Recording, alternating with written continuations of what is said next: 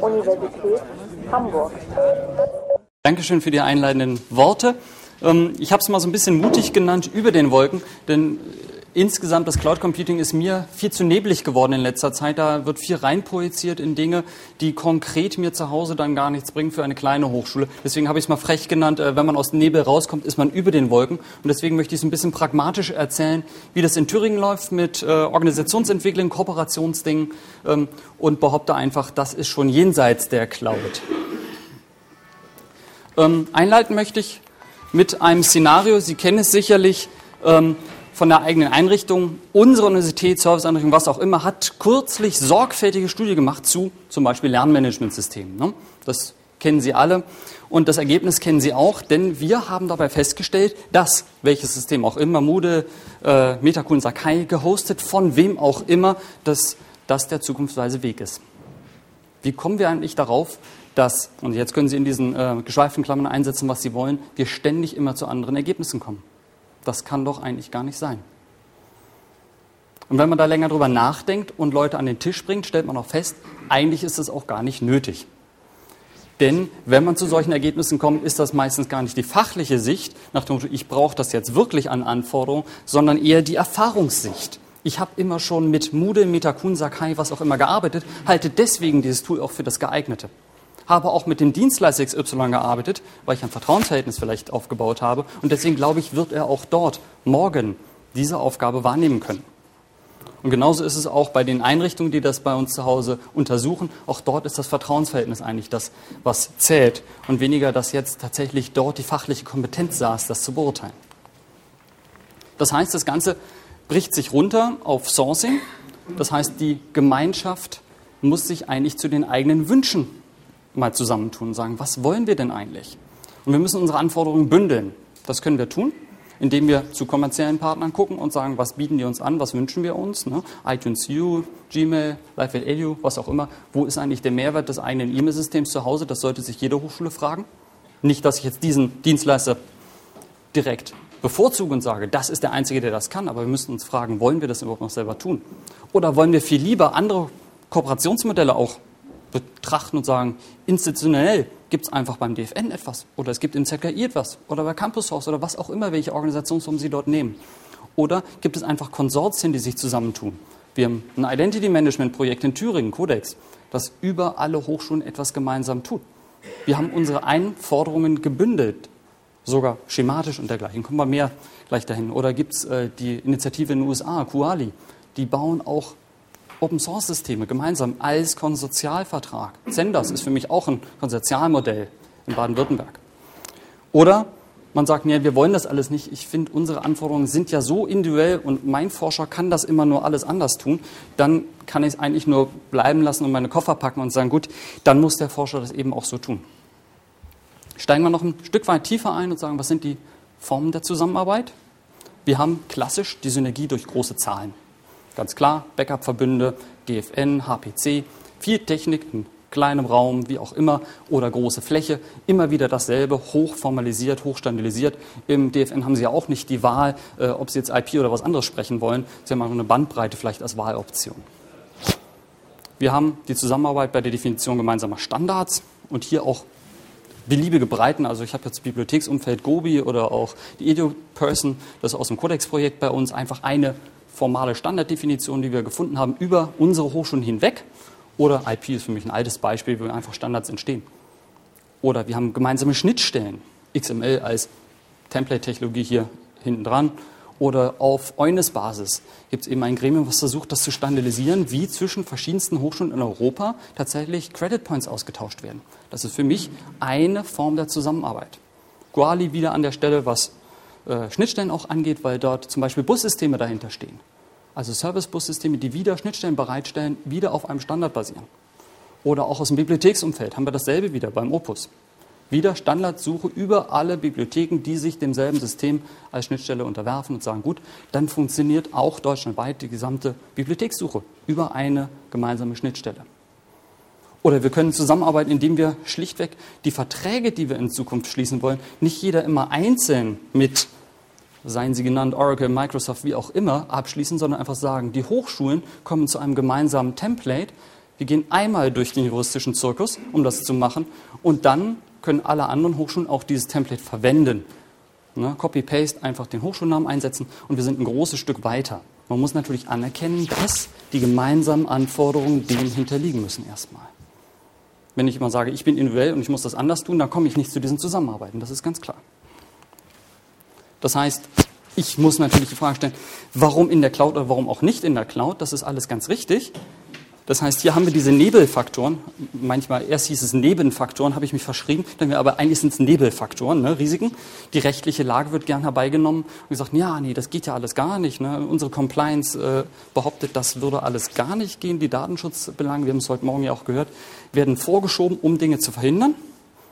Natürlich ist es so, wenn ich es nach draußen gebe, habe ich einen Verlust von Know-how für die Prozesse. Beispiel in Thüringen ich habe keinen einzigen Menschen im Rechenzentrum, der sich mit E-Learning auskennt, im gesamten Rechenzentrum IT der Bauhaus-Universität. Ich habe den kompletten Prozess nach draußen gegeben. Warum denn auch nicht? Wenn ich Vertrauen habe zu dem Dienstleister, geht das auch. Ich habe natürlich Kosten, klar. Ich habe Folgekosten, wenn ich in die Cloud gehe oder vielleicht auch in die Private Cloud. Da müssen wir über Verrechnungsmodelle reden. Und diese Flexibilität, die wir alle fordern, ist die denn wirklich da? Wir haben gestern gehört, der Ausstieg aus der Cloud ist eigentlich das, was uns am schwersten fällt, wenn wir dann von dem einen Vendor zum anderen wollen, denn der hat ja gar kein Interesse, wenn er uns einmal am Haken hat, auch wegzulassen. Ist das wirklich eine begründete, ein Risiko oder ist es kein Risiko? Denn wenn es so flexibel ist einzusteigen, kann ich genauso flexibel umsteigen oder nicht? Oder ist da irgendwo diese Flexibilität falsch verhandelt an den verschiedenen Punkten? Wird sie einmal gesehen als, ja, ich will unbedingt weg und beim anderen ist aber nicht, ich will da auch noch hin? Kann ich nicht so. Hinzu oder von weg Diskussion, nicht? Viel schöner ist es doch, wenn wir uns einfach auf den Standpunkt stellen, diese Probleme mögen existieren, wir lösen sie, aber wenn wir entlang gehen. Das heißt, wir stellen uns erstmal oben drüber und sagen, was sind unsere Ziele? Wohin wollen wir denn eigentlich? Wollen wir eine dynamische Skalierbarkeit? Wollen wir Kapazität oder Qualität steuern? Wenn wir das genauer wissen, dann wissen wir auch, wo wir hinwollen wollen wir einfach nur die beste Lösung für alle, Best of Breed. Tatsächlich, es gibt die beste Lösung in einem Bereich und wir sind uns einig mit den Anforderungen, dann gehen wir da auch gemeinsam hin. Dann können wir uns gemeinsam das auch leisten. Oder nehme ich auch den ganzen Prozess, wie beim E-Learning gesagt, Process as a Service habe ich das mal ganz frech genannt. Ja, warum denn auch nicht? Wenn ich davon profitieren kann, dass der Prozess an einer anderen Partnerhochschule läuft, dann kann ich mich doch darauf verlassen. Also steht die Frage vielmehr Kooperation, warum denn nicht? In Thüringen ganz frech, wir sind so klein, dass wir uns das leisten können oder leisten müssen. Immer schon leisten mussten, Vergangenheit. Wir kooperieren ja, ich sag mal, schon ewig zusammen auf verschiedensten Ebenen. Genannt sei, ach, wir kommen gleich zu einer langen Liste, aber zum Beispiel die Ständige Arbeitsgruppe Software existiert seit 1994. Eine gemeinsame, hochschulübergreifende, landeskomplett ergreifende Softwarebeschaffung. Warum denn nicht? Gibt es natürlich auch notwendige Voraussetzungen, um das zu tun. Das heißt, es braucht das Vertrauen, es braucht die Bereitschaft, die Offenheit.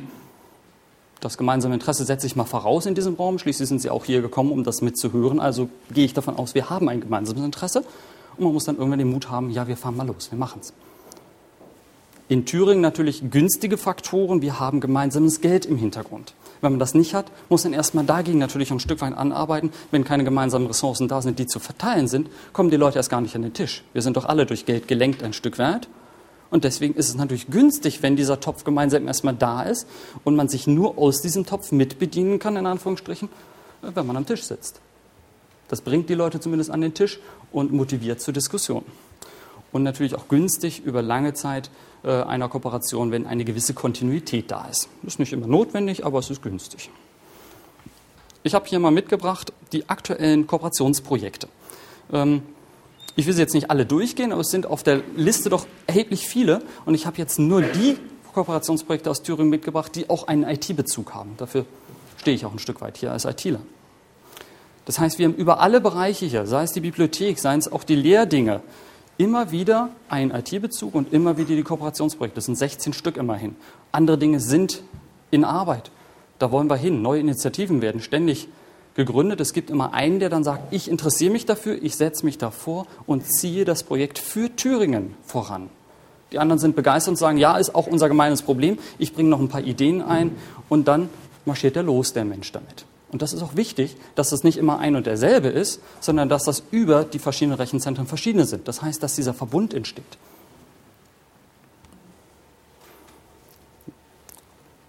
Stück weit kommt man natürlich dann irgendwann an die Stelle, dass man sagt, naja, wie macht ihr das eigentlich? Das äh, klingt ja alles viel zu schön. Und dann kommt man schnell auf Organisationsentwicklungsthemen auch.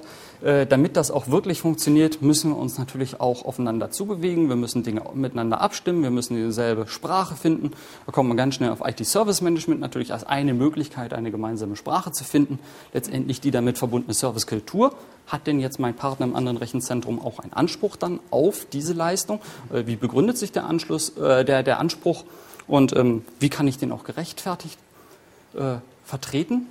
Gegen den anderen, denn Verrechnungsmodelle sind immer schwierig. Wenn man einen gemeinsamen Topf hat, wie gesagt, ist das einfacher, weil dann zentrale Zeit alle genießen. Dann ist sozusagen dieser Anspruch äh, über ein Dreieck geregelt auch ein bisschen schwierig in der Servicekultur, denn da heißt es ja immer, der, der zahlt, bestimmt ja den Service ein Stück weit mit. Ne? Der ist ja Kunde. Sind wir jetzt Kunden vom Partner? Das sind alles so Themen, die man natürlich betrachten muss. Wir sind mitten in der Prozessoptimierung, Organisation, Orientierung, wie auch immer. Damit sind immer auch Reorganisationsprozesse betroffen in den Rechenzentren, aber natürlich auch für die Hochschulen. Ich habe immer ein Stück weit natürlich hier die IT-Service-Dienstleisterbrille und sage, da interessiert erstmal mein Laden ein Stück weit. Aber große Campus-Management-Projekte, das wissen Sie alle, sind eigentlich kein IT-Projekt, das ist eine Hochschulorganisation, die sich verändert. Wir sind nur ein kleines Rädchen dabei, trotzdem wichtig.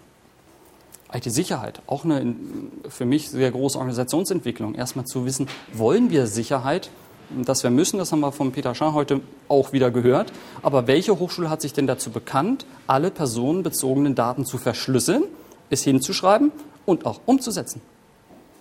wir können einen kurzen Test machen hier im Raum. Wer verschlüsselt personenbezogene Daten zum Beispiel in seinem Personalmanagementsystem? Oh, einer. Gut, gute Quote für den Raum, dafür, dass eine zentrale Forderung ist.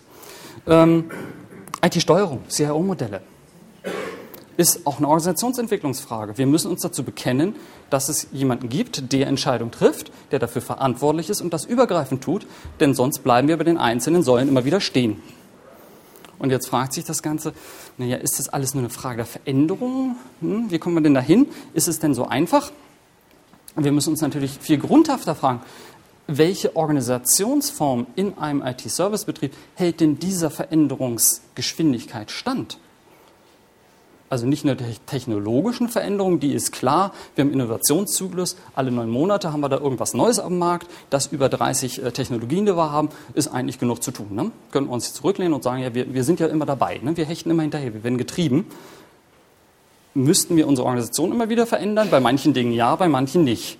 Da stellt sich natürlich die Frage, ja, aber wie können wir denn unsere Organisation tatsächlich so schnell auf die wichtigen Dinge trimmen, dass wir das mitbekommen? Wir Leiter kennen doch gar nicht alle Bereiche als CIO, ne, wir haben es gestern gehört, sind wir doch inzwischen zum Feuerlöscher geworden. Ne? Chief Fire Officer, hat der Kollege Schneider gesagt, sind wir geworden, um alles Mögliche zu löschen. Aber viel wichtiger ist ja, dass wir das vorher wissen, was da schief geht. Das heißt, wir müssen lernen, dass wir aus dem Arbeitskontext heraus die Ideen haben und nicht auf der Leitungsebene. Die müssen wir dort einsammeln, wir müssen aggregieren, das ist alles richtig. Aber wir haben doch nicht die Kernideen, wie Prozesse verbessert werden. Bitte. Also das möchte ich nicht auf mich beziehen. Also ich habe auch Ideen, klar, aber letztendlich weiß doch der, der die Arbeit tut, viel besser, wie man vielleicht was anders machen kann. Aber man müsste ihn mir mal fragen, was stört dich denn bei der Arbeit? Wo sind denn die Stolpersteine? Was könnten wir denn verbessern? Wohin wollen wir denn? Und wie können wir dann unsere Organisation darauf ausrichten, dass diese Ideen, die überall da sind, auch schnell genug nach oben sich entwickeln, damit zentrale Entscheidungen tatsächlich das begünstigen, dass diese Ideen auch umgesetzt werden, nämlich die richtigen Ideen, um uns voranzubringen hatten eben auch wieder die Schichtenmodelle beim Kollegen Deckwitz gehört. Wo stehen wir denn da? Wir haben hier jetzt mal einfach völlig unabhängig von der, von der tatsächlichen Situation in Ihrem eigenen Rechenzentrum oder in meinem, wir haben irgendwelche Portale, was auch immer, Schnittstellendinge oben drüber schweben, darunter irgendwelche Schichten, seien es beliebig viele, was auch immer in der Software und in der Hardware unten drunter. Das ist doch das, womit wir heute agieren. Wenn wir da jetzt die typische Siloweise haben, ne, wir haben die Verwaltungs-IT, wir haben die wissenschaftlichen Rechenzentren, wir haben die Bibliotheken, die Medienzentren, haben wir alle gelernt, das funktioniert eigentlich nicht so richtig gut. Unten drunter sind dann die verschiedenen Hardware-Technologien immer wieder gedoppelt oder gedreifacht oder gesiebenfacht, keine Ahnung. Wie viele E-Mail-Systeme hat eine durchschnittlich große Hochschule über 20.000 Studierende? Ähm, Im Schnitt dürfte wahrscheinlich über 10 liegen. Ist das irgendwie vernünftig? Hm, ich weiß nicht. Aber ist das denn die Lösung, jetzt diese Silos einfach nur in Schichten abzulösen, zu sagen, na ja, dann ziehen wir das einfach breit und sagen, sämtliche Infrastrukturprovider, alles in eine Schicht, fertig. Ja, ganz so einfach ist es sicherlich nicht. Und Sie werden, wenn Sie das auf Ihre eigene Organisation übertragen, stellen, feststellen, die reine Lehre funktioniert nie. Sie haben Komplexe, die zusammenhängen. Wir haben Prozesse, die irgendwo durchgängig organisiert sein müssen. Es ist schwierig, heutzutage einen Gesamt-End-to-End-Service in einer Hand zu haben. Das geht nicht und auch quer. Wir haben nur die Technologie in einer Hand.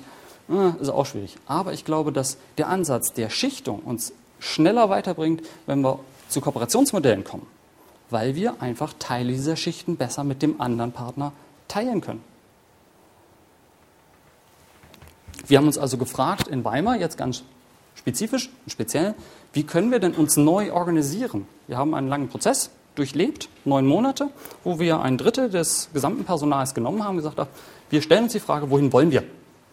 Und am Ende des Prozesses kamen wir dabei raus, was sind die Kriterien, um unsere eigenen Abteilungen für die Zukunft so auszurichten, dass wir uns einfach mit der Organisationsform auseinandersetzen können, mit den Anforderungen, die wir haben. Wie können wir das definieren? Und haben einfach diese Kriterien für neue Abteilungen mal hingeschrieben. Warum wollen wir uns verändern? Wohin wollen wir uns verändern? Und was sind die Gründe eigentlich für unsere Abteilung, die wir haben? Inhaltliche Nähe der Aufgaben. Wir wollen die Kundennähe abbilden. Das heißt, es gibt Abteilungen, die eine größere Kundennähe haben und Abteilungen, die weniger Kundenkontakt haben. Wir wollen funktionierende Strukturen halten. Das ist einfach ganz klar für jeden, der sich verändert. Natürlich wollen wir uns verändern. Mhm.